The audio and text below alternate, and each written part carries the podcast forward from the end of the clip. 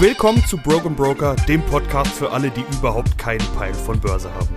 War allerhöchste Zeit für eine neue Ausgabe, denn zurzeit erreichen mich mal wieder mehr Anfragen von euch.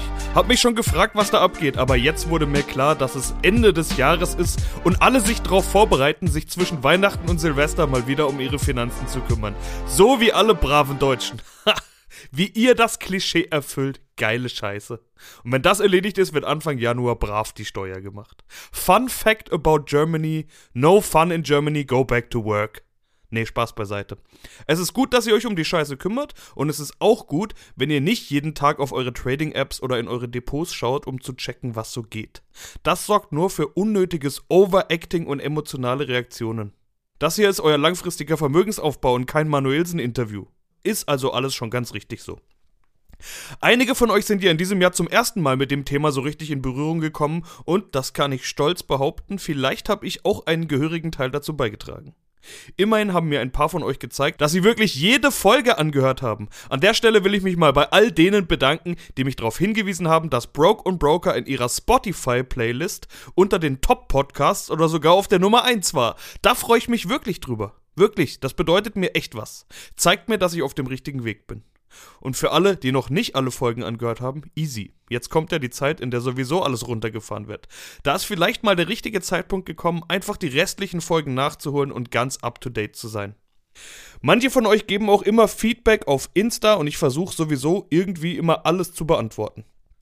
Mit einigen von euch bin ich ja sowieso in Kontakt. Deshalb weiß ich bei vielen von euch ja auch, wie sich die Investments entwickeln. Und ich weiß auch, dass einige von euch überhaupt noch gar nicht angefangen haben. Und das hat ganz unterschiedliche Gründe. Manche von euch sind einfach zu verpeilt, um sich ein Online-Depot zu eröffnen.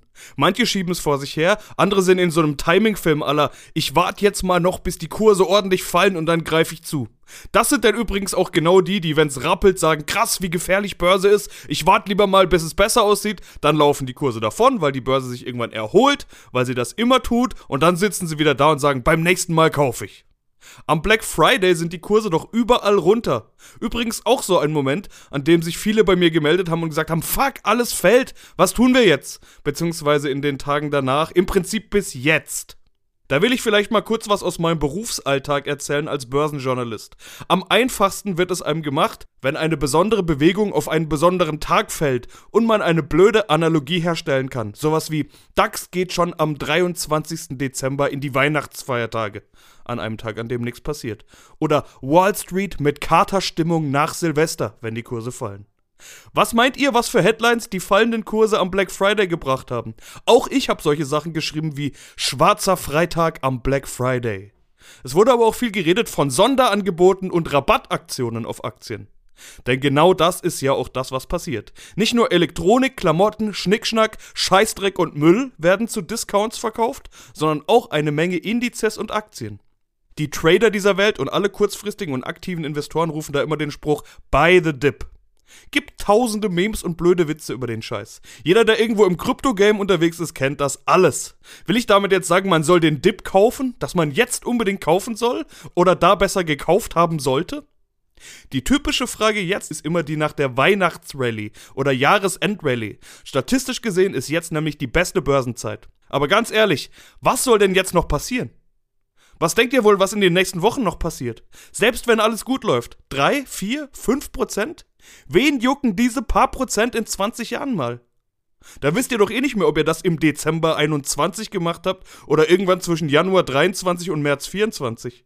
Es spielt schlicht und einfach keine Rolle. Und ja, es ist immer cooler dabei zu sein, als nicht dabei zu sein. Und ja, wenn wir jetzt noch 5% machen, bin ich auch froh, dass ich dabei war und nicht rausgegangen bin. Deshalb sollte man ja auch dabei sein. Heißt das, jetzt noch schnell rein in den Markt für die Jahresendrallye? Wenn ihr das so interpretiert, ist das eure Sache, weil zu so einer Aussage lasse ich mich nicht hinreißen. Sag ich mal so, keine Ahnung, ob die Kurse noch weiter fallen. Aber wenn ihr noch immer nicht im Markt seid, dann müsst ihr da irgendwann rein. Also ihr solltet rein. Wenn ihr das gar nicht vorhabt, dann könnt ihr euch auch was anderes anhören statt einen Aktienpodcast, ihr Eierköpfe. Aber stopp, bevor ihr jetzt ausmacht, ihr könnt auch einfach aus Entertainment-Gründen zuhören. Dann sage ich jetzt auch nochmal irgendwelche Sachen, die es in anderen Börsenpodcasts nicht gibt. Wie wär's mit Ficken, Ghetto, Wagness, Rapshit? Nur mal so für den mithörenden Algorithmus oder die Statistik. Zurück zum Thema. Wenn ihr in den Markt wollt, weil ihr noch gar nicht im Markt seid, dann doch lieber 1000 Punkte unter Allzeithoch als auf Allzeithoch, oder? Am Ende des Tages ist doch egal, weil in 20 Jahren werden wir vermutlich sowieso höher stehen. Aber bis zum Allzeithoch hättet ihr immerhin schon mal 1000 Punkte im DAX mitgenommen. Und dass dieses DAX All-Time High irgendwann geknackt wird, da bin ich mir nun wirklich sicher. Ob das jetzt demnächst passiert, kann keiner sagen. Aber innerhalb der nächsten Jahre passiert das safe. Sonst haben wir nämlich ganz andere Probleme. Und man muss nicht jeden Dip kaufen. Es gibt so Kandidaten, die kaufen immer bei Minus. So gewichtet man aber vielleicht ganz anders, als man ursprünglich mal wollte. Wenn ich zum Beispiel 5 ETF habe und in jedes 100 Euro investiere, alle steigen immer ein bisschen außer eins fällt, wenn ich da dann ständig kaufe, dann habe ich ja viel mehr investiert als in den anderen. Und das nur um den Dip zu kaufen? Manchmal muss man ein Minus auch ein Minus sein lassen. Und ich sage jetzt bewusst Minus und nicht Verlust. Verlust ist erst, wenn ihr den Verlust realisiert, also wenn ihr mit Minus gekauft habt. Also tut das nur, wenn ihr guten Grund habt, dass die Aktie nicht wieder auf den Kurs kommen wird, auf den ihr gekauft habt. Und ich betone jetzt Aktie, weil ich kann mir nicht vorstellen, dass ein Index fällt und nie wieder zurück auf den alten Kurs kommt. Manchmal kann es halt ein bisschen dauern und Zeit ist ja einer der Faktoren, den ihr mitbringen solltet. Aber ihr kennt ja die Strategie, über die ich hier schon oft geredet habe. Deshalb freue ich mich auch über alle, die nicht den Dip kaufen, sondern sagen, mir doch scheißegal. Vielleicht hat der eine oder andere den Rücksetzer nicht mal richtig mitbekommen, weil eh der Sparplan läuft. Scheiß drauf, wo der Kurs gerade ist. What you gonna do? Manch einer hat sich so in Panik gemeldet, Alter, alles fällt. Ja, sehe ich schon. Aber was zum Fick hab ich damit zu tun?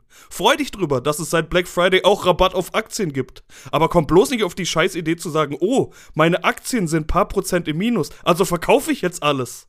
Ansonsten, ganz ehrlich, habt ihr es auch nicht anders verdient. Aber am Ende ist es eure Strategie. Wie schon so oft gesagt, ich mache das, damit ihr eine Strategie finden könnt. Nicht damit ihr meine kennt und nachmacht. Und wenn eure Strategie ist, immer bei Minus zu verkaufen und den Verlust einzustreichen, go for it. Ich verurteile ja auch nicht euren Klamottenstil oder euren Musikgeschmack, also auch nicht eure Anlagestrategie. Okay, insgeheim tue ich alles drei, aber werde ich nicht öffentlich tun und erst recht nicht hier im Podcast. Apropos beide Dip, eins noch zur Ergänzung. Der Markt kann länger irrational sein als ihr Liquide. Auch so ein alter Börsenspruch. Bedeutet nichts anderes als, ihr könnt euch noch so sicher sein, die Aktie steigt bald und immer bei Minus kaufen. Irgendwann ist eure Kohle weg und der Scheißmarkt ist immer noch nicht gestiegen. Da sind wir wieder bei den Kryptos. Krypto-Investor können ein Lied davon singen, vor allen Dingen jetzt aktuell. Aber bleiben wir mal beim DAX. Denn eins muss man da auch mal sagen: 1000 Punkte im DAX sind nicht mal 10%. Das muss man nicht mal als echte Korrektur bezeichnen, eher ein ganz normaler Rücksetzer. Also kein Grund zur Panik. Viele von euch kennen halt nur steigende Kurse, aber so läuft das Game nicht. Gewöhnt euch dran. Der eine oder andere hat mich auch gefragt, okay, die Indizes sind nicht so krass gefallen, aber schau mal Krypto. Ne? Schau ich nicht. Mir scheißegal, was da abgeht. Falscher Podcast, Homeboy, wie oft noch? Und da sind wir schon bei einem der Knackpunkte, warum manche von euch hier zwar immer zuhören, aber immer noch nicht angefangen haben zu investieren. Vielleicht passt euch meine Idee oder meine Strategie nämlich gar nicht. Vielleicht passt es gar nicht zu euch. Vielleicht wollt ihr was ganz anderes. Und das ist auch absolut okay so. Also nicht, dass ihr deshalb dann gar nicht investiert. Aber dass ihr Dinge anders macht als ich, ist in Ordnung. Leute, wenn ich Star-Investor wäre, dann wäre ich ein Star-Investor und nicht Journalist und Podcaster, dem ein paar tausend Leute zuhören. Wenn ich genial wäre, dann würden Millionen Menschen mir zu Füßen liegen und ich würde mich auf Konferenzen als Gott-Investor präsentieren und die Jünger aus der ganzen Welt würden zu mir hinpilgern, um noch Wochen danach davon zu erzählen oder Jahre danach. Haltet ihr jetzt für übertrieben? Genau das passiert einmal im Jahr in Omaha, wo sich Börsen-JC Warren Buffett und seine Homies bei der Hauptversammlung ihrer Investmentgesellschaft Berkshire Hathaway dem Volk präsentieren. Und ich habe ohne Scheiß jetzt nicht übertrieben mit meiner Darstellung. Vor allem wäre ich verdammt reich und auch das kann ich beim besten Willen nicht behaupten. Auch wenn ich mein Wissen hier komplett for free zur Verfügung stelle ist vermutlich mein Geltungsdrang, ADHS oder einfach ausgeprägter Humanismus oder Altruismus. An der Stelle muss ich mal was betonen, was euch hoffentlich sowieso klar ist und ich es ja auch schon oft genug erwähnt habe. Ich bin beim besten Willen kein Anlageberater, auch kein Vermögensverwalter, Fondsmanager oder irgendeine andere Art von Finanzen oder Bankfuzzi. Ich bin nur Journalist und interessierter Dude, der sich seit zehn Jahren mit dem Mist beschäftigt und verdammt nochmal das Bedürfnis hat, die ganze Zeit darüber zu labern. Natürlich bin ich selbst auch Anleger. Über was ich reden kann, ist meine Strategie und über die Strategie, die ich mir wünschen würde, jemand hätte sie mir vor 20 Jahren mal empfohlen. Aber das heißt noch lange nicht, dass diese Strategie für alle von euch genau das Richtige sein muss. Es gibt keine One-Fits-All-Lösung. Anlagestrategie ist immer was ganz Individuelles. Immer. Schema F kann funktionieren, muss es aber nicht. Und individuell gedacht ist immer die bessere Version. Immer. Hat bisschen was vom Rapper, der auf seinem Album den Radiohit und den Clubbanger und den Love-Song braucht. Komm, einer für meine Hood geht auch noch und ein Crew-Joint mit den ganzen Homies, die alle nicht rappen können, aber auf meinen Track draufkommen. Und dann noch irgendwas Deepes, um zu zeigen, dass man auch voll der Philosoph ist. Vielleicht noch ein Softer für die Mama. Jeder, wirklich jeder wird dann feststellen, dass das einfach nur ein berechenbares Schema F ist. Warum nicht authentisch bleiben, beziehungsweise individuell? Und genau so sieht's in der Anlagestrategie auch aus. Schau mal. Manch einer von euch hat zum Beispiel einen Haufen Geld auf dem Konto. Es gibt diejenigen, die immer brav einen Teil ihres Lohns gespart haben und jetzt einige tausend Euro einfach auf dem Konto liegen. Zur Erinnerung, wir hatten im November gerade 5,2% Inflation in Deutschland. Euer Geld ist da also 5,2% weniger wert geworden. Da bringt das Geld also wirklich niemandem was, außer vielleicht der Bank, wenn die euch noch Negativzinsen oder Kontogebühr bzw. Verwahrentgelt, wie man die Scheiße jetzt ja nennt, aus der Tasche zieht. Aber ob ihr jetzt mit 15.000 Euro einfach mal auf einen Schlag den DAX kaufen sollt? Ich will jetzt nicht sagen, dass das komplett falsch wäre. Besser als weiterhin jeden Monat auf dem Konto weniger werden lassen, finde ich das dann doch. Was für euch aber auf jeden Fall nicht die richtige Idee wäre, ist ein 25-Euro-Sparplan. Rechne mal durch. Dauert 600 Monate bzw. 50 Jahre, bis ihr das verdammte Geld investiert habt. Und in dieser Zeit wird das Geld auf dem Konto ungenutzt Monat für Monat weniger. Diese verdammten 25 Euro Sparpläne, von denen ich irgendwann mal geredet habe, sind für diejenigen unter euch, die nichts investiert haben und keine Kohle haben. Also bevor ihr gar nichts investiert, investiert lieber mal 25 Euro im Monat. So habe ich irgendwann auch mal angefangen und ja, Kleinvieh macht auch Mist. Aber selbst wenn ihr ein Jahr lang einzahlt und dann die sensationelle Rendite von 100% machen würdet, in Klammer, sowas gibt's mit ETF eher selten in kurzer Zeit, aber war im DAX nach dem Corona-Crash absolut möglich, hätte man beide dipmäßig am Tiefpunkt bei rund 8000 Punkten gekauft, dann wäre man bei kürzlich 16.000 Punkten mit dem Doppelten rausgekommen, Klammer zu. Selbst bei so einer Performance hätte man 25 mal 12 ist gleich 300 Euro, dann 600 gemacht. Ich habe jetzt die monatlich weiterhin hoffentlich hinzukommenden 25 Euro der Einfachheit mal rausgelassen.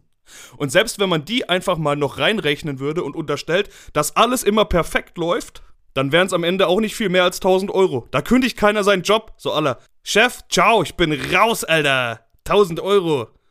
Läuft nicht. Und selbst wenn, sobald ihr verkauft, müsstet ihr ja noch Steuer zahlen. Zumindest aktuell. Keine Ahnung, wie es in 30 Jahren ist, wenn ich verkaufen will.